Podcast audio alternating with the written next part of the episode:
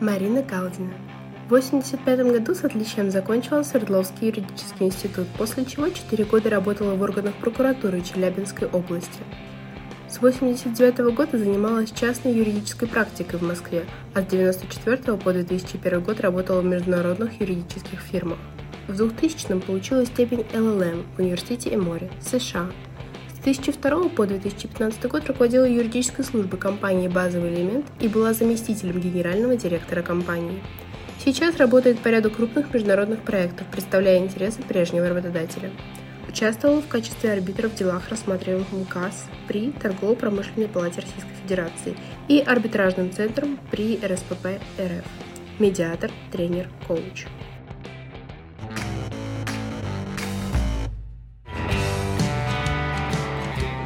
Марина, добрый вечер, мы наконец-то дошли. Здравствуйте. Готовы брать интервью. Проходите. Спасибо. Коллеги, сегодня у нас интервью с Мариной Калдиной. Марина, традиционный вопрос. Как ты стала юристом? Это очень интересный вопрос, и у меня достаточно необычный на него ответ. Я на самом деле решила это в конце 10 класса за 5 минут, стоя, э, переодеваясь в раздевалке на физкультуру. Никогда до этого не думала о том, чтобы стать юристом, и тут вот произошло. Но если вернуться там назад, с начала 10 класса я начинала думать, куда же мне поступать в кон... после 10 класса. И у меня было э, ну, очень много сомнений по этому поводу. Но рассматривала я три профессии. Английский язык, философия, психология. Психология, философия, английский язык. И все шло по кругу, по кругу, я не могла решить. И тут в мае месяце, это был конец мая, скоро заканчивать, скоро э, экзамены выпускные. И мы стоим на мы находимся в раздевалке, переодеваемся на физкультуру, и одна девочка, у которой папа работал в прокуратуре, она сказала, мой папа мне посоветовал на юридически поступать. И мне вот, у меня как э, что-то щелкнуло внутри, я говорю, да, типа, давайте вместе. В конце концов, э, мы были втроем, э, мы кто захотел поступать в Свердловский юридический институт. А в каком а, городе ты? Я жила в Челябинске. Поэтому Свердловский был угу. единственный, он был, он был рядом. А, но поступила или поступали мы вдвоем, потому что та девочка, которая предложила, она отвалилась сразу же, как только узнала, что это будет очень сложно. А, а у второй девочки просто не взяли документы. Там был очень большой конкурс, там нужны были пятерочные аттестаты угу. для школьников. То есть не пятерочные аттестаты просто не принимали документы. Но э, первая девочка отвалилась, потому что когда мы с моим отцом и со всеми вот мы втроем приехали узнавать, приехали в Свердловск узнавать, пришли к замдекану, тогда он был э, не судебно-прокурорский, а следственно-криминалистического факультета. И мой отец сказал, вот девочки, они хотят к вам поступать.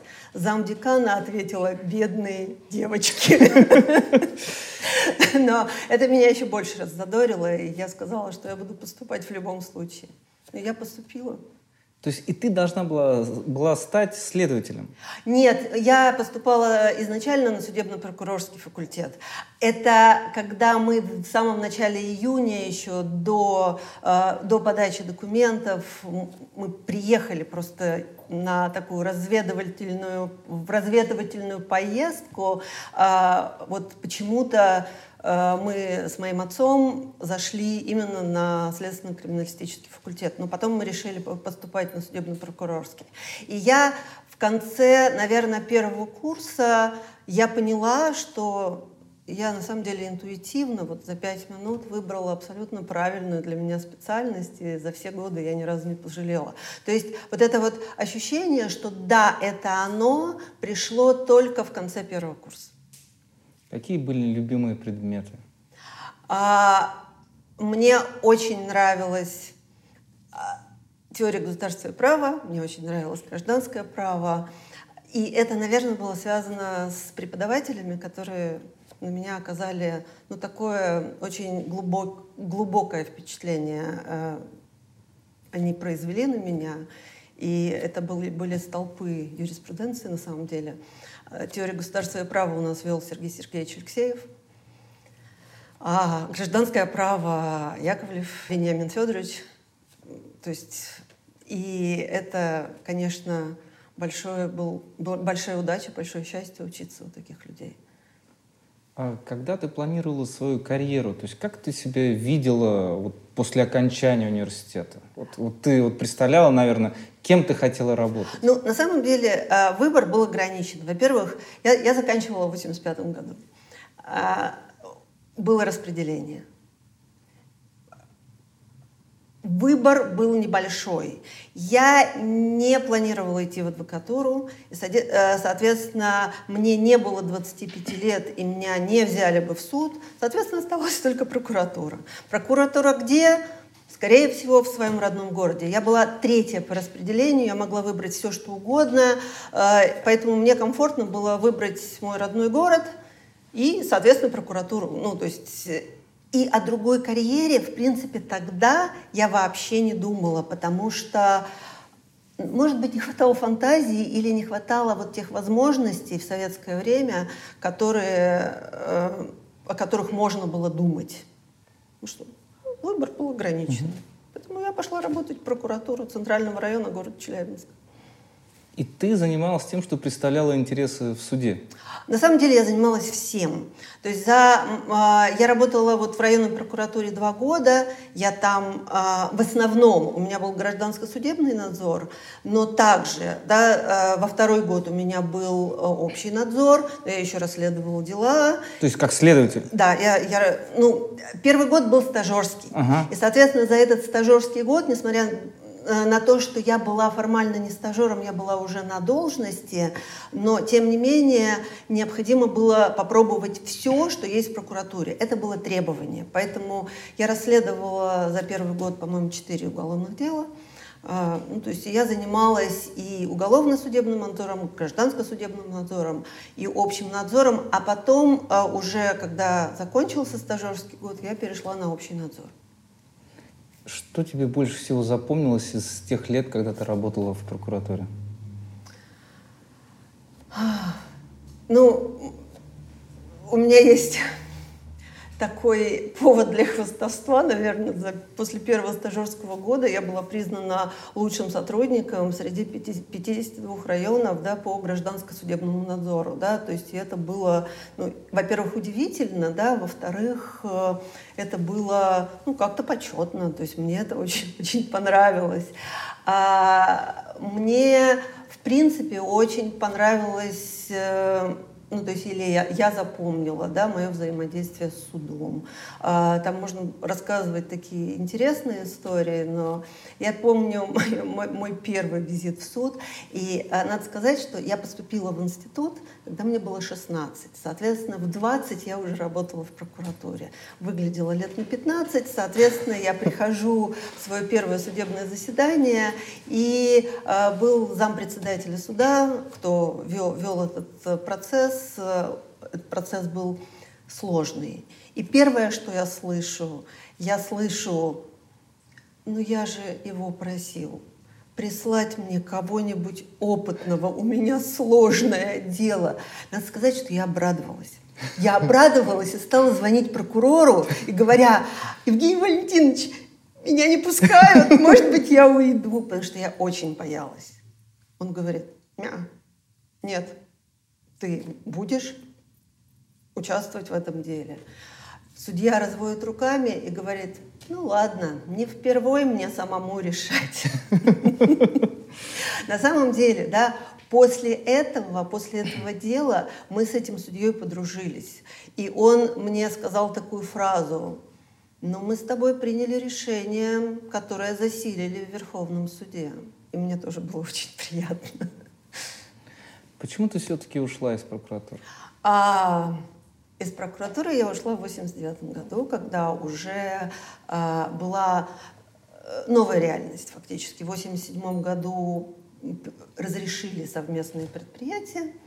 Э, и я, ну, то есть и люди начали уходить из прокуратуры.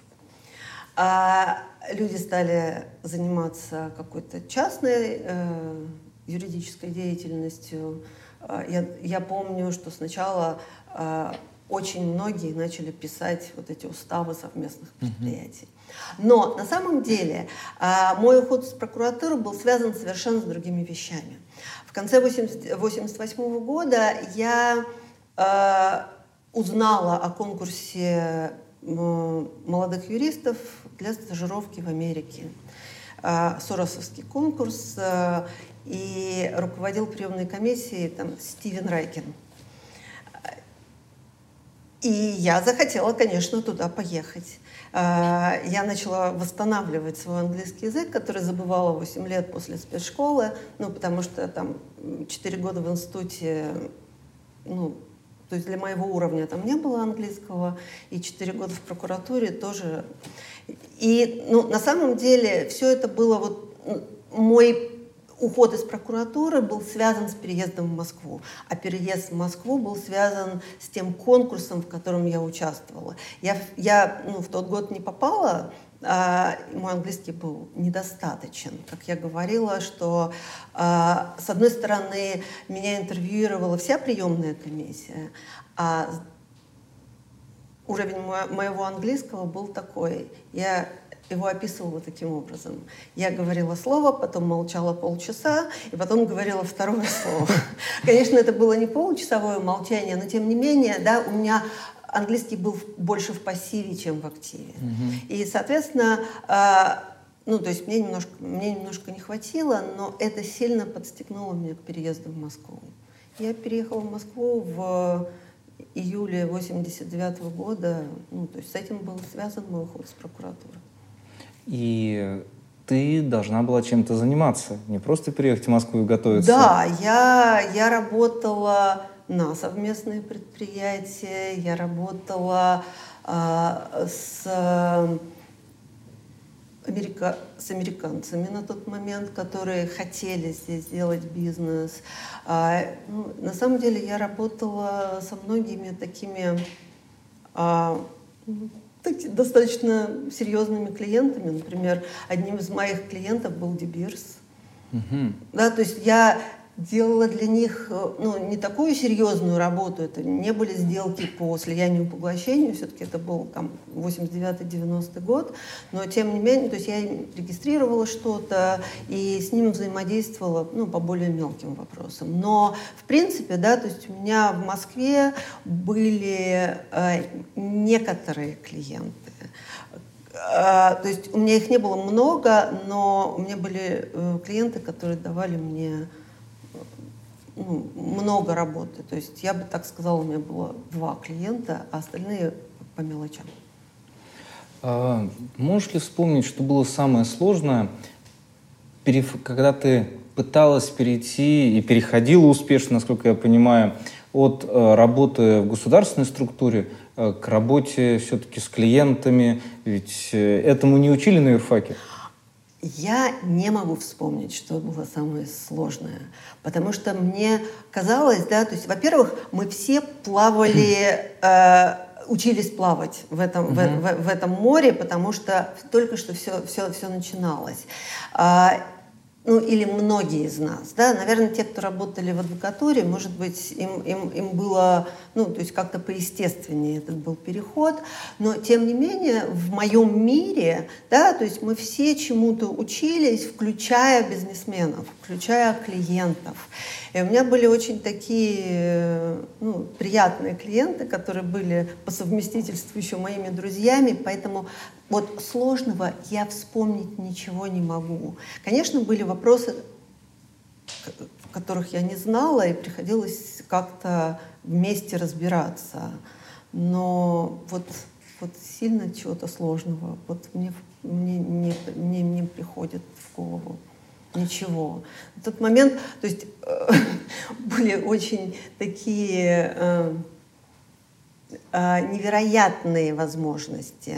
Особенно, да, то есть я к тому времени, ну, уже подтянула свой английский на хороший уровень, поэтому у меня было преимущество. И э, были ну, невероятные возможности работы с клиентами и получения клиентов, особенно иностранных.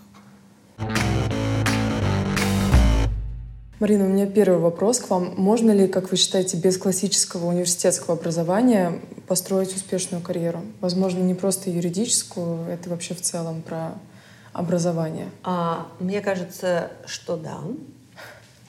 Отлично. А, ну, вот мой сын однажды да, участвовал в проекте, это в Америке. А, там проект включал, приглашались э, молодые люди, которые хотят реализовать проект мечты и получить э, образование не классически, а через реализацию своего проекта.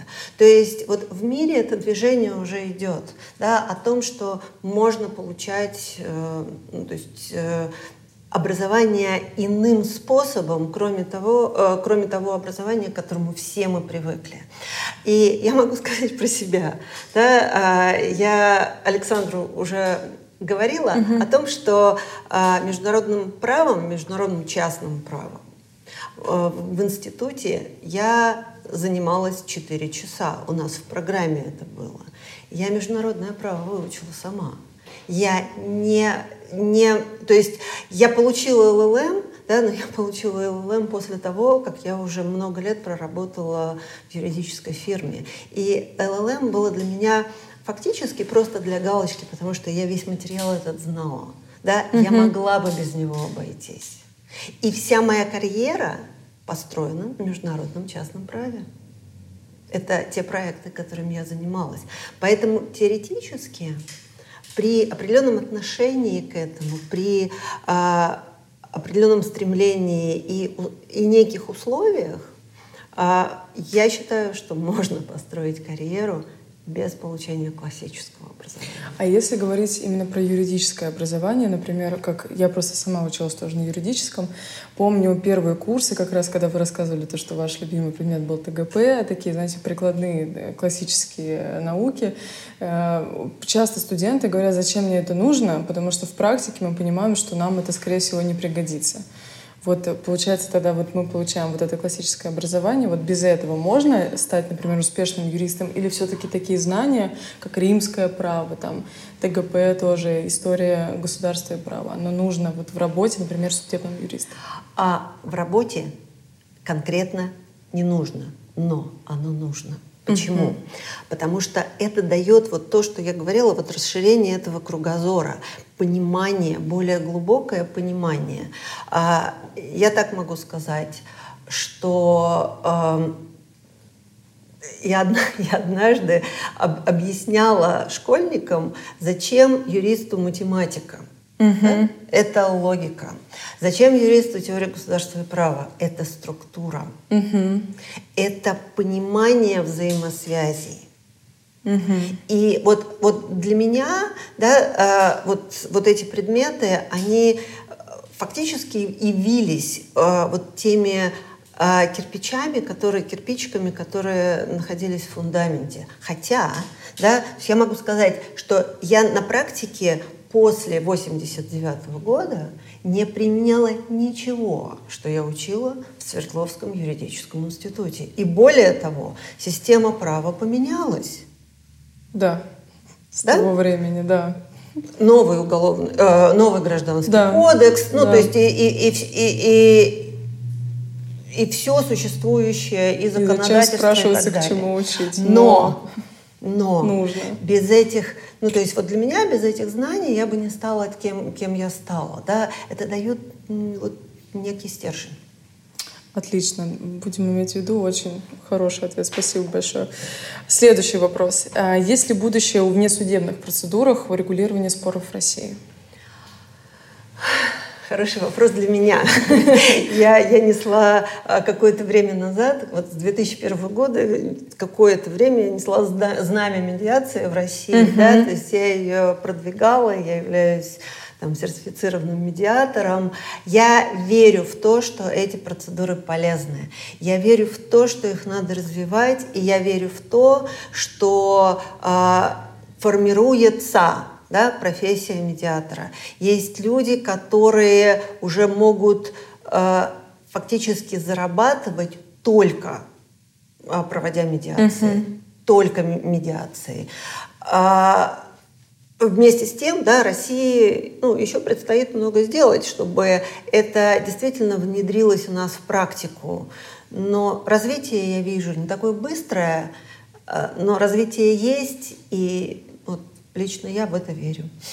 Я с вами полностью, кстати, согласна. Мне кажется, это отличный институт э, урегулирования споров до того, потому что когда ты выходишь в судебное заседание, видишь, что там происходит и как это затягивается, все намного сложнее потом.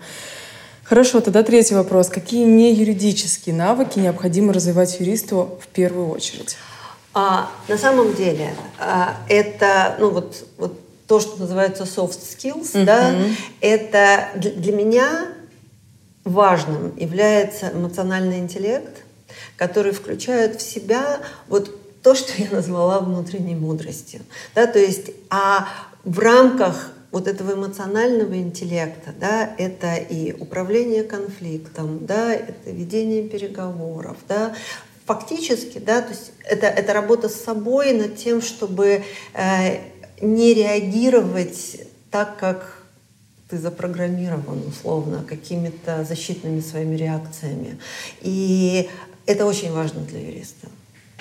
Не заводить ситуацию в тупик это позволяет, да, то есть и разрешать это, любую ситуацию более, а, более грамотно, более сбалансированно, более мудро. Причем это не зависит от того, чем э, занимается юрист. То Абсолютно есть, не зависит. корпоративное право Абсолютно там в инхаусе или это судебный юрист, потому что там больше такая работа а... идет именно эмоциональное взаимодействие с оппонентами, с судьей в первую очередь. Если, если это судебные юристы, это безусловно, угу. там может быть ораторское искусство или искусство владения речью, грамотность если есть, есть, есть такая э, особенность, да, например, у меня, если я слышу неграмотную речь, я перестаю уважать человека угу. в той степени, в которой могла бы его уважать, даже если он говорит такие умные вещи. Угу. То есть, и я не исключаю, что очень многие, например, судьи такие. Ну, к сожалению. Поэтому грамотная, правильная речь это тоже вот для судебных юристов это очень важно.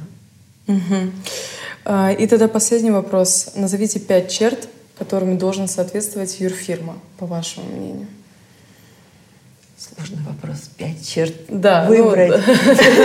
Ну, возможно, это какие-то, знаете, такие традиционные может быть, вещи или, может быть, нетрадиционные, а, на ваш взгляд? Ну, на самом деле, да, то есть это, это профессионализм, безусловно, профессионализм юристов.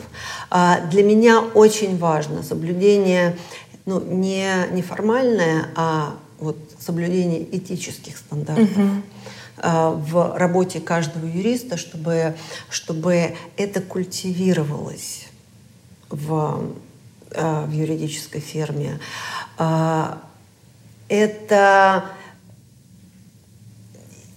внимание, да, то есть максимальное внимание к потребностям клиента, который, uh-huh. который, который пришел, да, и э, вот при сохранении внутренней честности и внутренней целостности юриста.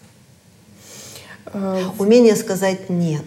Угу. Это, это может быть, да, то есть это относится к конкретным юристам, но если фирма вот именно продвигает эти ценности и эти качества, тогда и э, в фирме будут работать такие же юристы. Если мы говорим про большую текучку, грубо говоря, э, в фирме, является ли это признаком того, что фирма хорошая или плохая, на ваш взгляд? Частая смена кадров, юристов. У нас вот у студентов часто такое бывает, когда мы задаемся вопросом, куда пойти работать, и понимаем, что там приходят на один-два месяца работать и уходят сразу. Это является каким-то показателем? А, часто может быть да. Угу. Но надо в каждом конкретном случае на самом деле разбираться. А, но если действительно это ну, долгое время какая-то вот текучка, это значит атмосфера внутри коллектива, вот. она не позволяет людям оставаться, не позволяет людям развиваться там, да, и они начинают искать там более э, ну, даже не лучшие места, может, да, а, условия ком, просто... даже, может быть, даже не более комфортные условия, потому что а, развитие происходит, когда мы выходим из зоны комфорта. Угу. А, но ну вот а, фирму, где есть баланс между вызовами, которые принимает на себя каждый конкретный юрист, включая молодого, да, и поддержкой. Угу. Это важно, важно. Почему ты все-таки э, а, второй раз стала проходить комиссию? Ведь может, такие невероятные возможности. Может быть, стоило остаться в Москве, продолжать работать? Так я осталась в Москве. То есть э, ты после этого уже не пыталась пройти второй раз комиссию? А, через э, полтора года после э, первого конкурса я как бы участвовала во втором. А, и на самом деле это было в основном для того, чтобы показать, какой у меня прогресс в английском.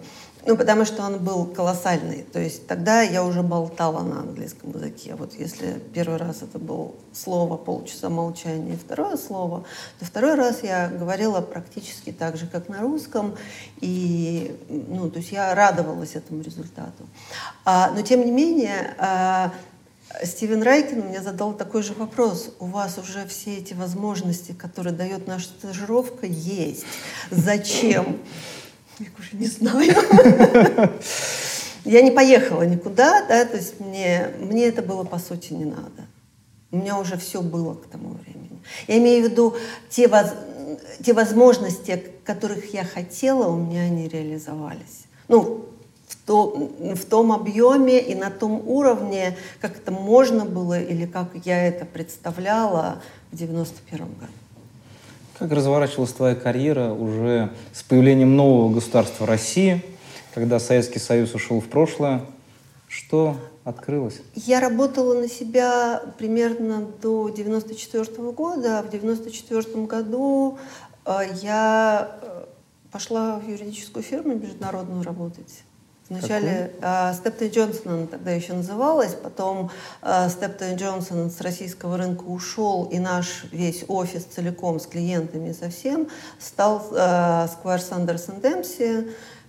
Ну, то есть, и в нем я продолжала работать до уже перехода в российскую компанию.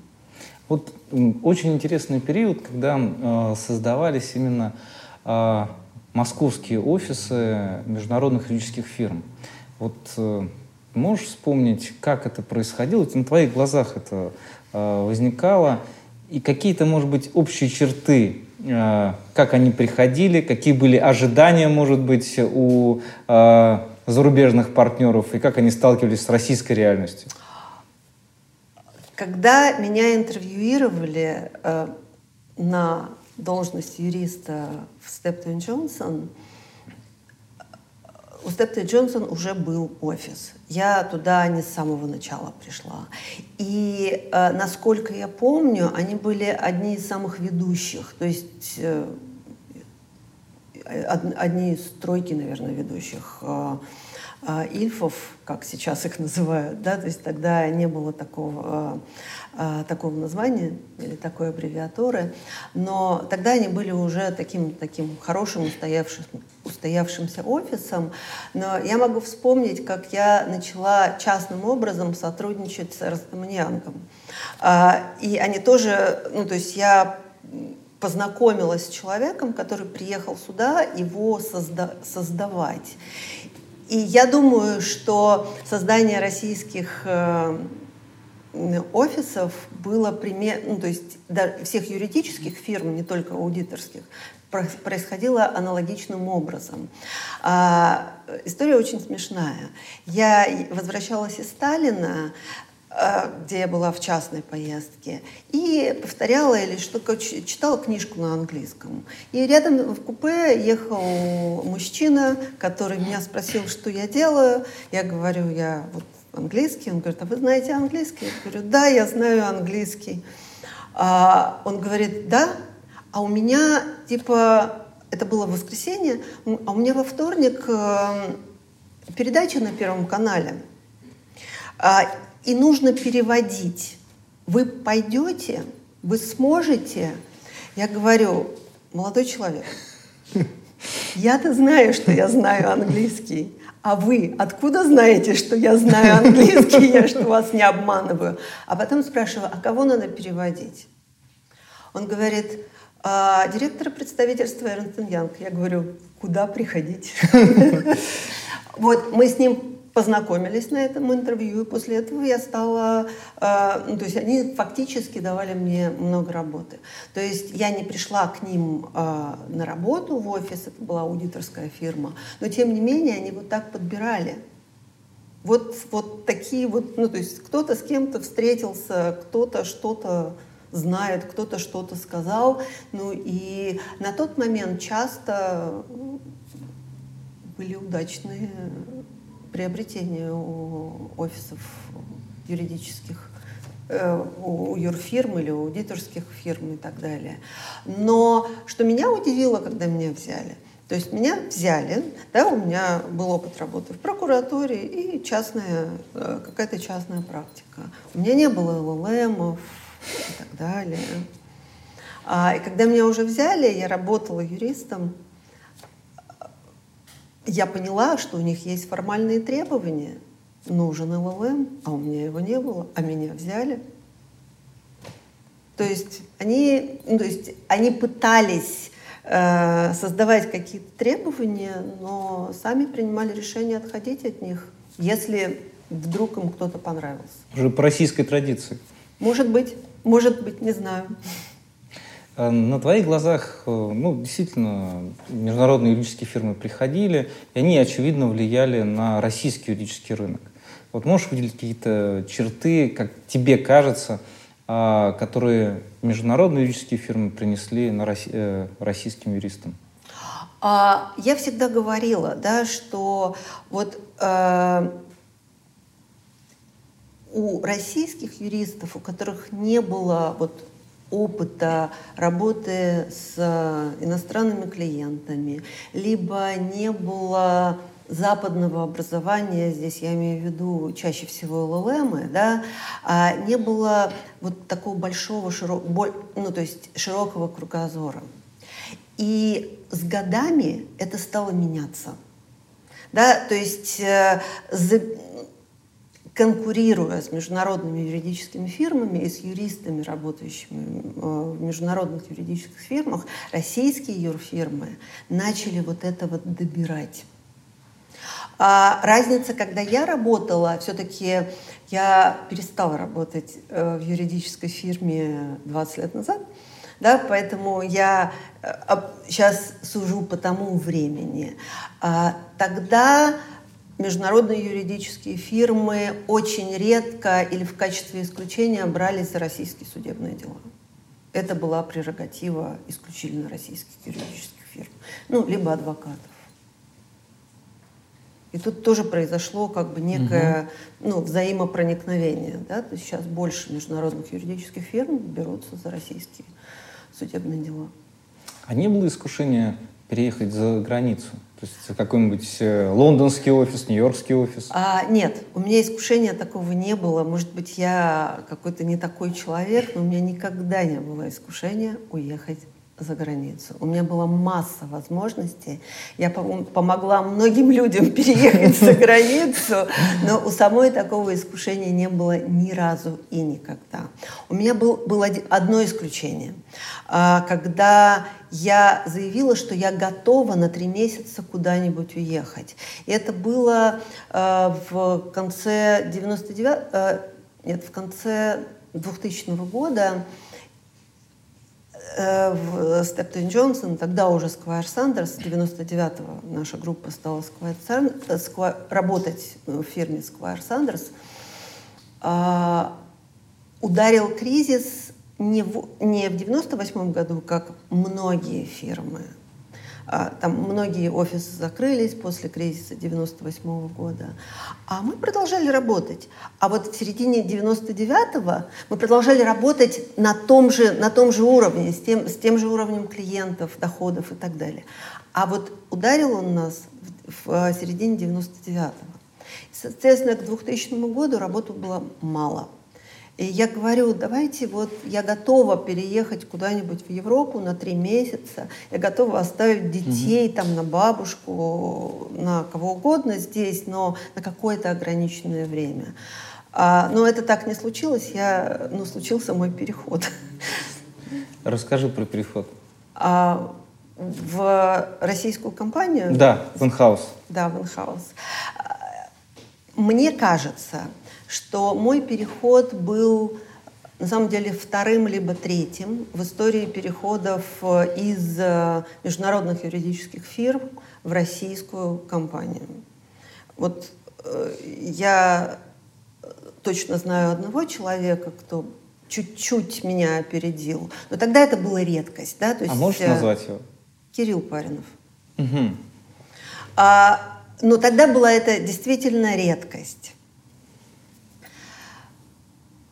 И я к тому времени, да, то есть искала возможности, потому что я не могла сидеть без работы, приходить на, в офис, получать полную зарплату и мало работать.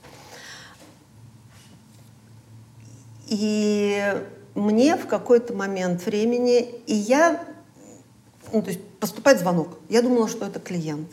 А а меня фактически приглашали на собеседование и сказали, что будет собеседование с Олегом Владимировичем Дерипаско. Я пошла, чтобы с ним познакомиться. Я подумала, что жизнь она долгая, и не познакомиться я не могу. А мысли о том, чтобы перейти в компанию, работать в российскую, у меня не было. Вплоть до его вопроса, а когда вы будете у нас работать? Когда вы можете начать. Я испугалась. Но на самом деле я уже поняла, что я, я соглашаюсь. Ну, то есть вот что-то произошло аналогичное тому, как я выбрала юридическую профессию. Вот, вот щелчок одномоментный. До этого об этом не думала. Я даже придя на собеседование, то есть зайдя э, в, в офис, э, ну, то есть за пять минут до собеседования я думала, что я просто пришла знакомиться. А как тогда называлась компания? Сибирский алюминий. И какие задачи стояли перед тобой? Ну, на самом деле, э, изначально я в основном занималась э, составлением э, партнерских, как мы их так, тогда называли, соглашений, потому что компания приобретала и вступала в партнерство, да, приобретая там, автомобильный бизнес, алюминиевый бизнес. Да, то есть и вот все эти соглашения надо было кому-то писать и делать.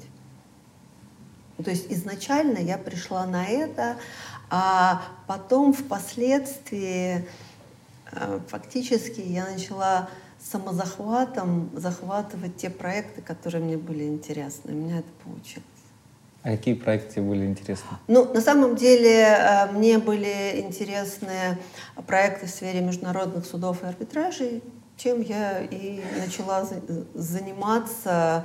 Э, и изначально мы, это, мы ну, делали очень много из того, что делают э, внешние юристы, потому что то есть я, не, я мало делегировала.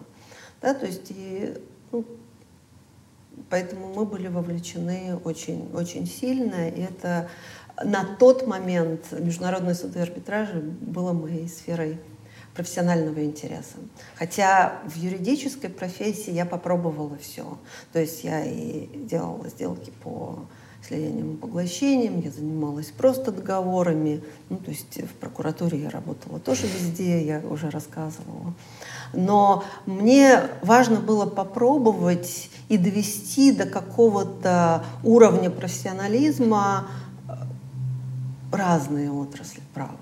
И вот э, в 2000 году, в 2001, вот в, сфер, в сферу моих профессиональных интересов как раз попал международный э, арбитраж и международный судебный процесс. Можешь вспомнить отношения э, английских юристов, английских судей к российским юристам, которые было тогда и которые есть сейчас? Вот можно сравнить, что-то изменилось или осталось на том же уровне?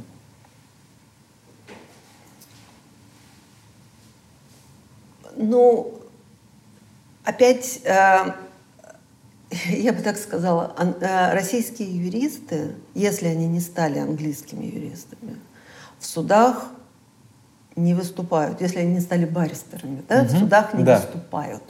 Да, поэтому они, если мы говорим об английских, э, о судебных процессах или арбитражных процессах в Англии, да, в любом случае это делает э, э, команда. А если говорить об отношении английской юридической команды угу. к российской юридической команде, то отношение изменилось. То есть, если раньше, ну, в принципе, вот равноправного сотрудничества было, было сложно достигнуть. Именно вот э, из-за узости менталитета, я бы так сказала, там, 20 ну, лет назад. Да? Сейчас, сейчас уважение ну, то есть и равноправное сотрудничество, ну, я считаю, очень сильно поднялось. Ну, как ты считаешь, это из-за того, что много наших э, ребят училось за рубежом? Я думаю, работала, что да. Я думаю, что да, это, это опыт работы, и это как какое-то вот уже обучение, да, это вот сформировалась новая культура, наверное, юристов. Ну, то есть правильно ли я понимаю, что сейчас э, наших юристов, которые работают в международном арбитраже, например, э, с иностранными юристами воспринимают больше на равных? Больше больше на равных. Ну, э, я могу э, как перенестись да, в угу. историю. Да? У нас в Свердловском юридическом институте был факультет правовой народ, э, работы в народном хозяйстве. Э, и туда был самый низкий конкурс. И там, ну, в основном учились девушки. И отношение к этому факультету было, что ну, это черная кость фактически. Дальше, кто работал юрисконсультами в компаниях? Да? Юрисконсультами в компаниях работали э, даже люди без юридического образования. Отношение к э, юридическим отделам в, компа... в российских компаниях было соответствующее. То есть люди, которые занимаются претензионной работой. Сейчас ну, совершенно, совершенно другая история. Да? То есть ну, прошло много лет. Но тем не менее, да, то есть вот 20 лет назад еще качественно не поменялся состав а, юридических служб российских компаний. Поэтому да, кто от лица клиентов взаимодействует с иностранными юристами? Вот, вот те люди, которые работают в российской компании, в юридической службе качественно сейчас все поменялось. И образование, и, как я говорю, менталитет, да, и опыт. И много людей приходят, которые уже получили свою закалку в международных юридических фирмах, либо в российских юридических фирмах. Я сейчас их ставлю на один уровень. Международные, российские. Я 20 лет назад я их не ставила на один уровень у них были, ну, то есть свои области пересечения, свои э, плюсы и минусы, да, то есть свои сильные и слабые стороны, но я, я лично их не ставила на, них, на один уровень. Сейчас ставлю. Марин, наш тоже традиционный вопрос. А, твои хобби, то есть чем ты увлекаешься? Про одно хобби я рассказала, которое угу. превратилось в вторую профессию. Это практическая психология. Причем я классической психологией, ну, то есть я приняла решение ну, не получать формально там, эту профессию, да, но я через а, определенные как бы, темы, семинары, тренинги, да, то есть фактически получила эту профессию. А еще я очень люблю путешествовать. А, и я бы так сказала, что то есть я путешествую или стараюсь путешествовать в нон-стопе, а сейчас в пандемии uh-huh. Мне казалось, что мне будет сильно не хватать путешествий за рубеж, но ничего, я путешествую по России тоже с таким же успехом. Но э, вот тяга к путешествиям у меня была всегда.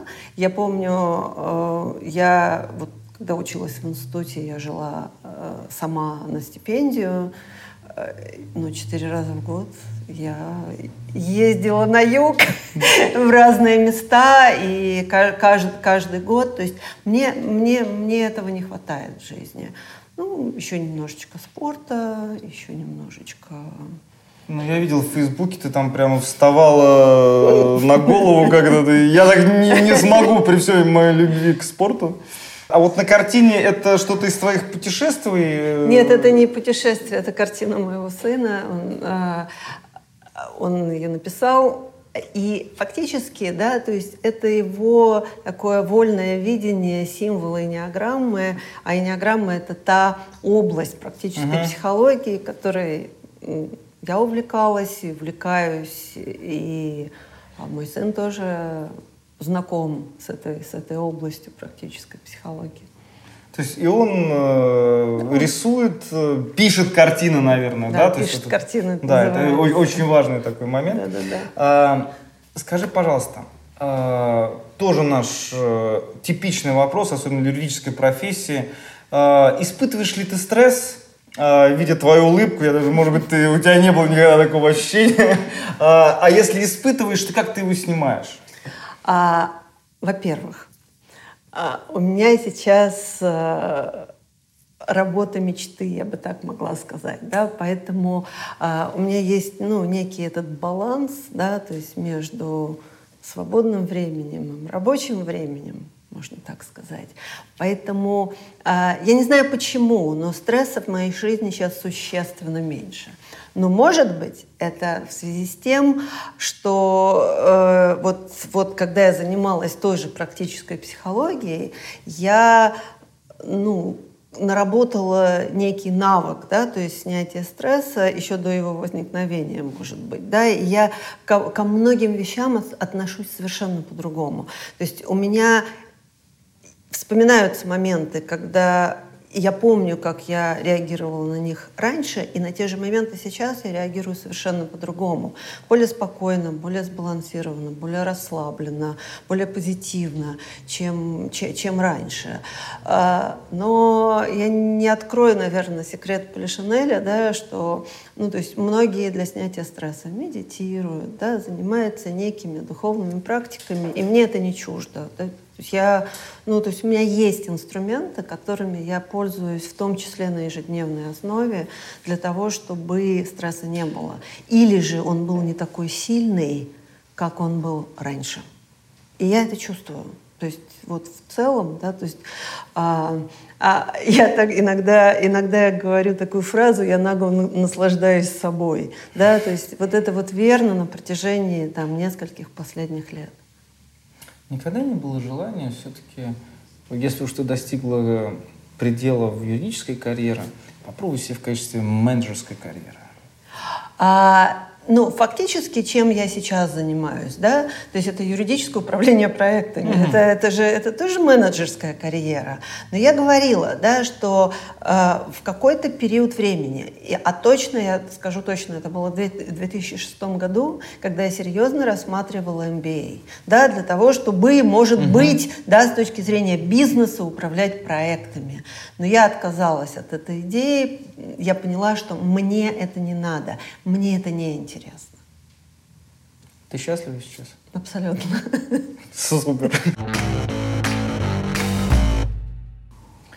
Когда ты работала, вот, оказалась внутри вот этого, э, я не могу сказать, бурно и динамично развивающейся российской компании, э, Каких знаний, как тебе казалось, тебе не хватало? Что захотелось э, подтянуть, что захотелось э, подучить? Это MBA, там, может быть, еще что-то вот? Мне не хватало псих- психологии, и мне не хватало, наверное, каких-то управленческих знаний. Я думала про MBA, э, и я даже чуть было не приняла решение. Но я не приняла решение, потому что, ну, то есть, э, ну, моя такая большая любовь – это юриспруденция, и я не хотела уходить ну, никуда. А, а MBA, на самом деле, для там, руководства юридической службы, либо для управления юридическими проектами он, по сути, не нужен. А, но мне не хватало психологических знаний, мне не хватало некоторых как бы знаний по управлению. Ну, то есть управлять э, юрслужбой, ну, то есть я стала по наитию, как могла, да, то есть как получалось, и я, безусловно, старалась, да, то есть я психологию начала изучать.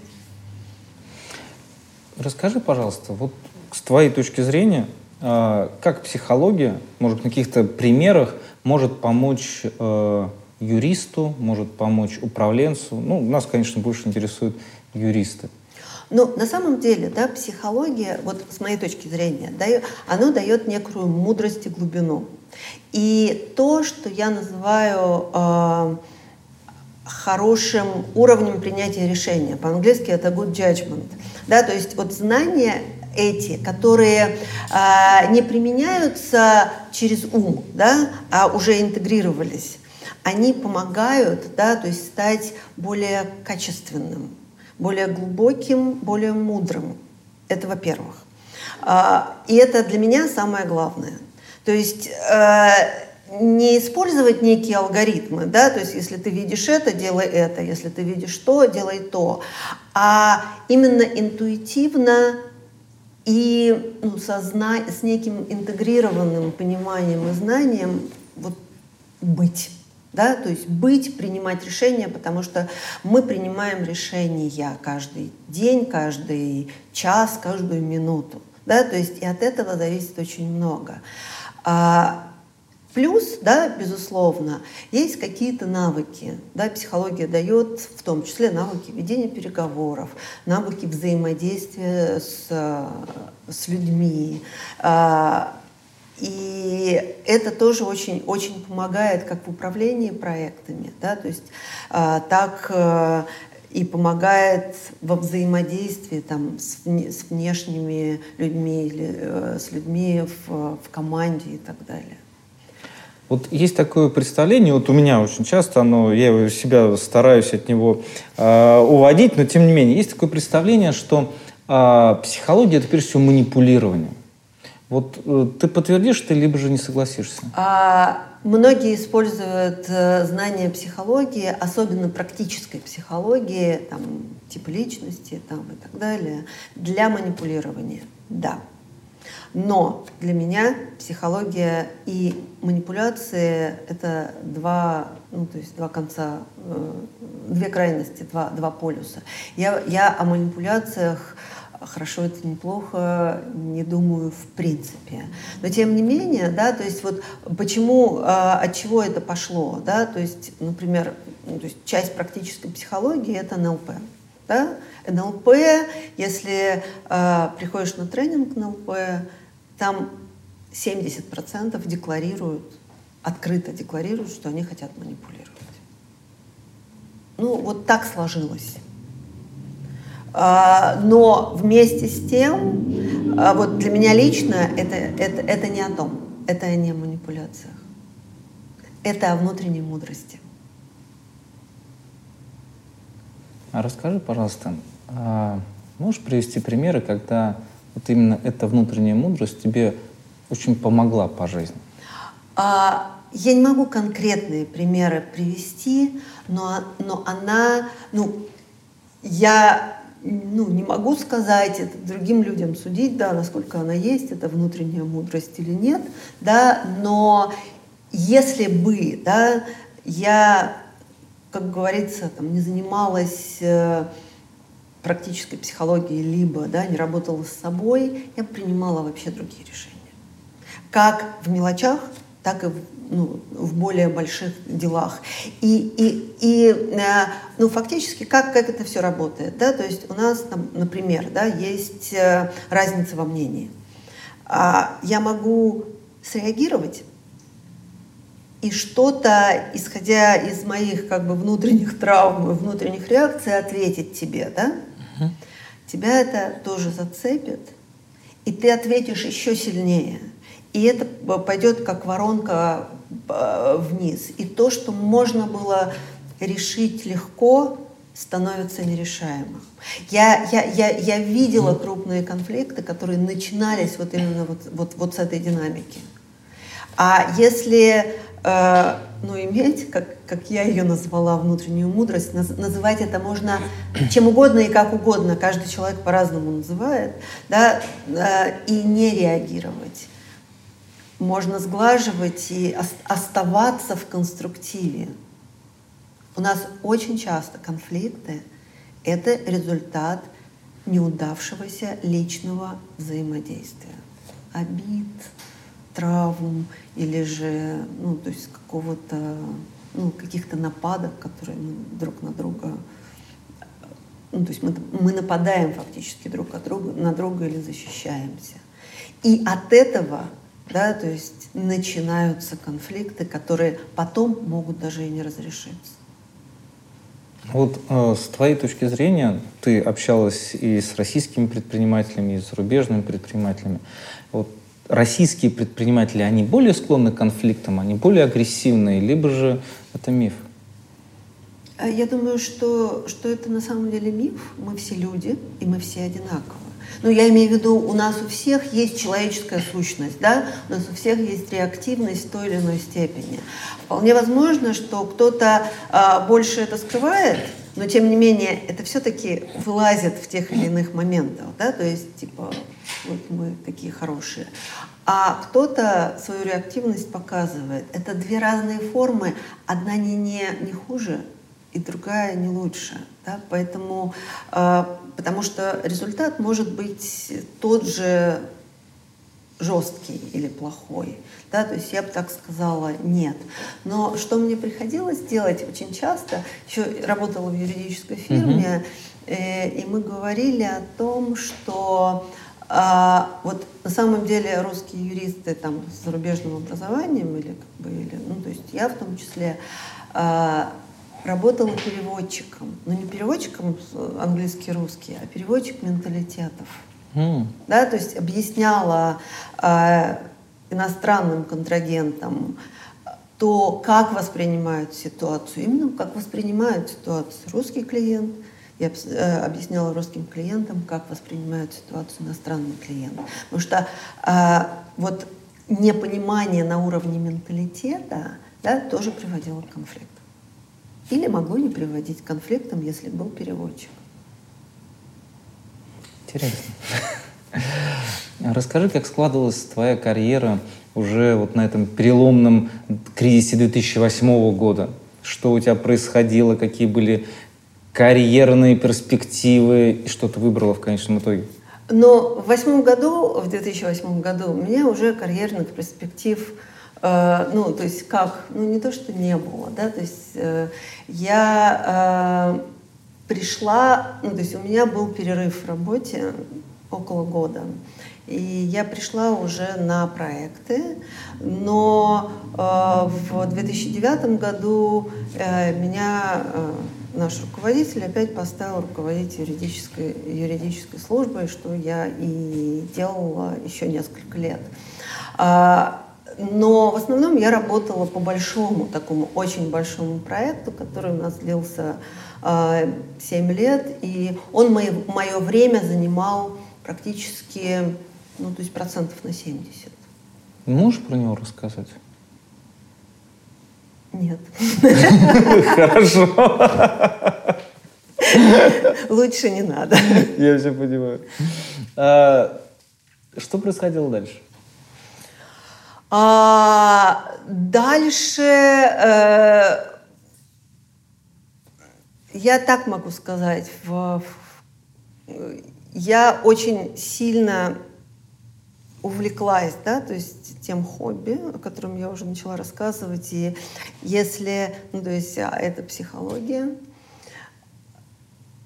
И я так бы могла сказать, что все то, что, о чем я думала вот в том десятом классе, о котором я говорила, психология, философия, английский язык, да, то есть вот, вот все у меня как бы срослось. Я и юриспруденцией занималась, да, и всем тем, о чем я думала в десятом классе, что было на э, занимало приоритет в, в моих интересах. А, поэтому, то есть я сильно как бы увлеклась психологией и тоже на какой-то момент, да, то есть я решила сконцентрироваться на, на этом, но моя любовь к юриспруденции опять вернулась, но тем не менее на, на тот момент, наверное, как бы э, сделав все, что мне было интересно в в карьерной юриспруденции, я бы так могла сказать. Да, я потеряла интерес вот вот к этой вот, к самой карьере, да, к самой карьере, к нахождению в системе, да, то есть я сейчас работаю на того же руководителя, но я занимаюсь отдельными проектами юридическими, такой... теми, которые мне, мне нравятся, дают мое удовлетворение, мне удовлетворение и вот сохраняют тот баланс, да, который я хочу иметь в жизни, потому что фактически, занимаясь психологией, это а, сделалось моей второй специальностью, второй профессией, которую я тоже люблю. Что ты могла бы посоветовать молодым юристам, которые только начинают э, планировать свою карьеру, э, на что обратить внимание? Вот на самом деле, да, я всегда так говорила, и, все, и своих юристов я выбирала по этому принципу. Широкий менталитет. Широкий менталитет, думать шире. Да, для этого надо понимать, да, что вот э, ну, я думаю, что сейчас учат немножечко по-другому, да, но нас учили, у нас, например, международное право на тот момент, когда я училась в Свердловском юридическом институте, это было э, 4 часа лекций, да, и все. Больше, больше ничего. Да, мы ничего не знали о других системах права. И это не могло расширять вот тот кругозор и менталитет, о котором я сейчас говорю. И если юрист может а, выходить за рамки вот какого-то, ну то есть э, каких-то догм, да, то есть подходов, он будет лучше. И я большой сторонник того, что э, нужно быть человеком еще. Нужно вот быть верным каким-то своим глубоким ценностям. И это делает из профессионала да, отличного юриста. То есть вот есть просто профессионалы, которые знают, ну, то есть знают юриспруденцию, да, то есть таких много. А те, кто в себе сочетает вот эту вот внутреннюю мудрость, о которой я говорила, и технические юридические знания, и широкий менталитет – вот это бриллиант. Марина, большое спасибо за интервью. Было безумно интересно. А, я тоже получила огромное удовольствие. Спасибо, Александр. Коллеги, подписывайтесь на наш канал и помните, что юристы тоже люди.